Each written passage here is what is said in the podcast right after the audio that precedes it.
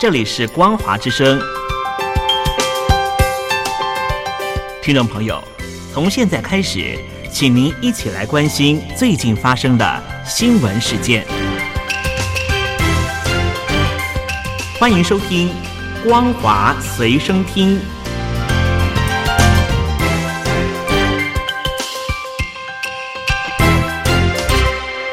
听众朋友您好，欢迎收听光华随身听，我是黄轩。今天是中华民国一百一十年三月一号，星期一，带大家来关心重要的新闻讯息。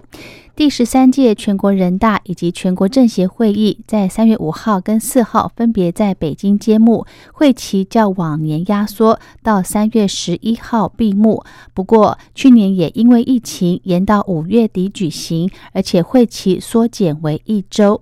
两会的主管单位宣布，今年的两会沿用上届模式。根据报道，由于中共的施政不力，长期累积不少民怨，加上中共内部。请嘎日志，造成每当两会前夕，北京周边都戒备森严，甚至二月二十六号当天晚上开始，北京的警方立即展开全城大搜捕。目前已经了解，不少来自全境的维权访民遭到北京警方与各地政府联手绑架，再予强行遣返原籍。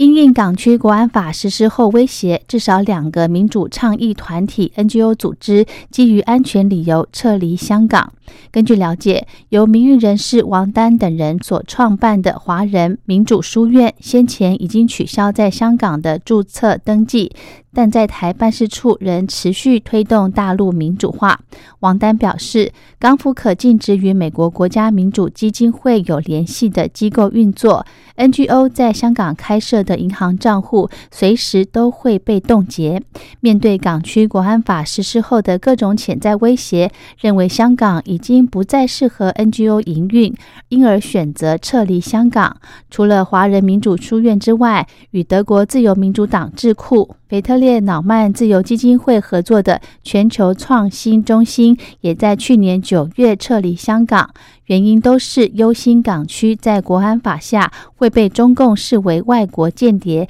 因而认为迁到台湾是最佳的选择。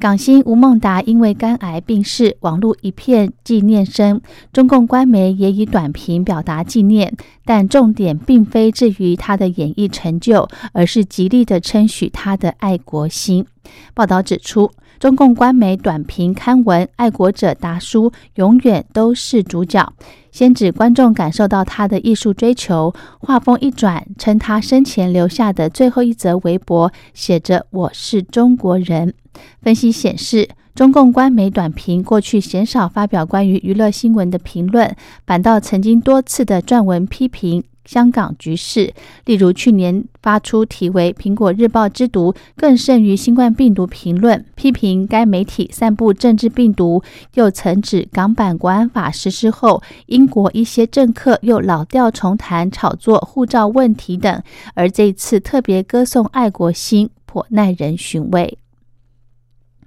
根据报道，大陆四款的新冠病毒疫苗只有一款是腺病毒载体疫苗，只需单剂接种即可。大陆药品主管单位日前批准两款疫苗有条件上市，其中康希诺生物公司疫苗。克威莎由业者与专家陈威团队共同开发，特点是能快速化生产，今年的产能可能达到五亿剂。由于之前相关疫苗的副作用高达七十多项，甚至巴西政府也因录制疫苗品质堪忧，不愿意购买。以巴基斯坦一万八千多人的观察，科威莎的重症保护率超过九成，效果可维持六个月。科威莎疫苗的使用没有年龄上限，虽然如此，录制疫苗出包的案例层出不穷，民众仍缺乏信心。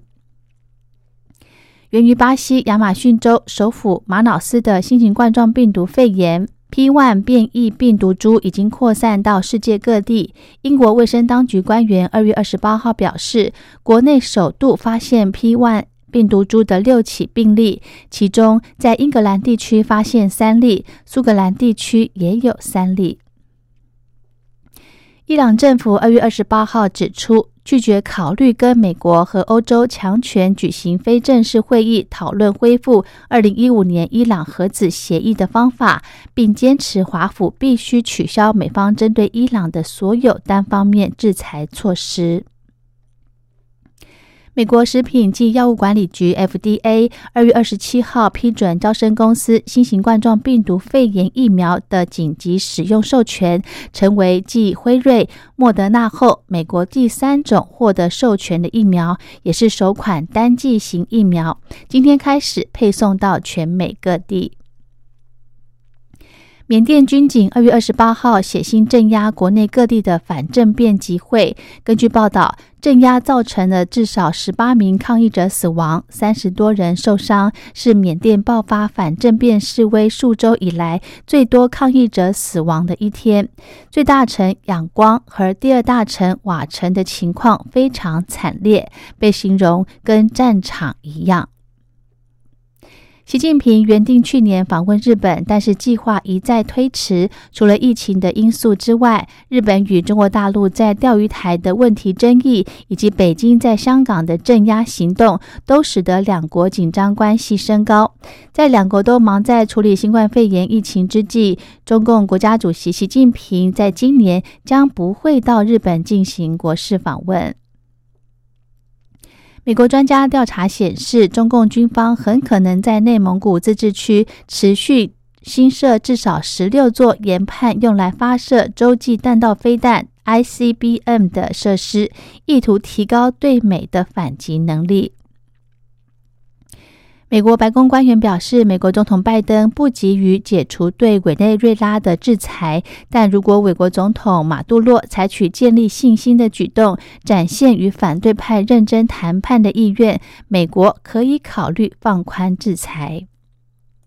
越来越多的迹象显示，北京方面为了落实爱国者治港方针，将会削弱区议会的权力。包括取消其行政长官特首的选举权，以及取消区议会在立法会的超级议席。今年是中共建党一百周年，爱党教育也向基层扎根。中共多所小学的开学典礼上都安排了学党史的活动，要求传承红色基因，巩固对中共政权的认同。中共近年针对各级学校都强化思想政治课程。二零一九年十一月还公布《新时代爱国主义教育实施纲要》，意识形态教育从娃娃抓起。遇上中共建党百年。今年校园政治味更加的浓厚。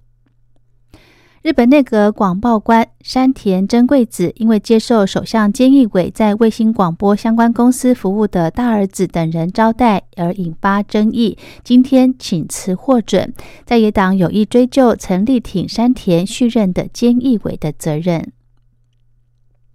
中共总书记习近平出席去年十一月十六号在中央全面依法治国工作会议，并发表讲话，强调在当前及今后一段时期，要按照十一个要求推进全面依法治国，包括要坚持中国特色社会主义法治道路等。最新一期的《求是》杂志在二月二十八号披露更多当时习近平的讲话内容，批评部分律师政治意识淡薄，甚至恶意攻击。及我国政治制度和法治制度。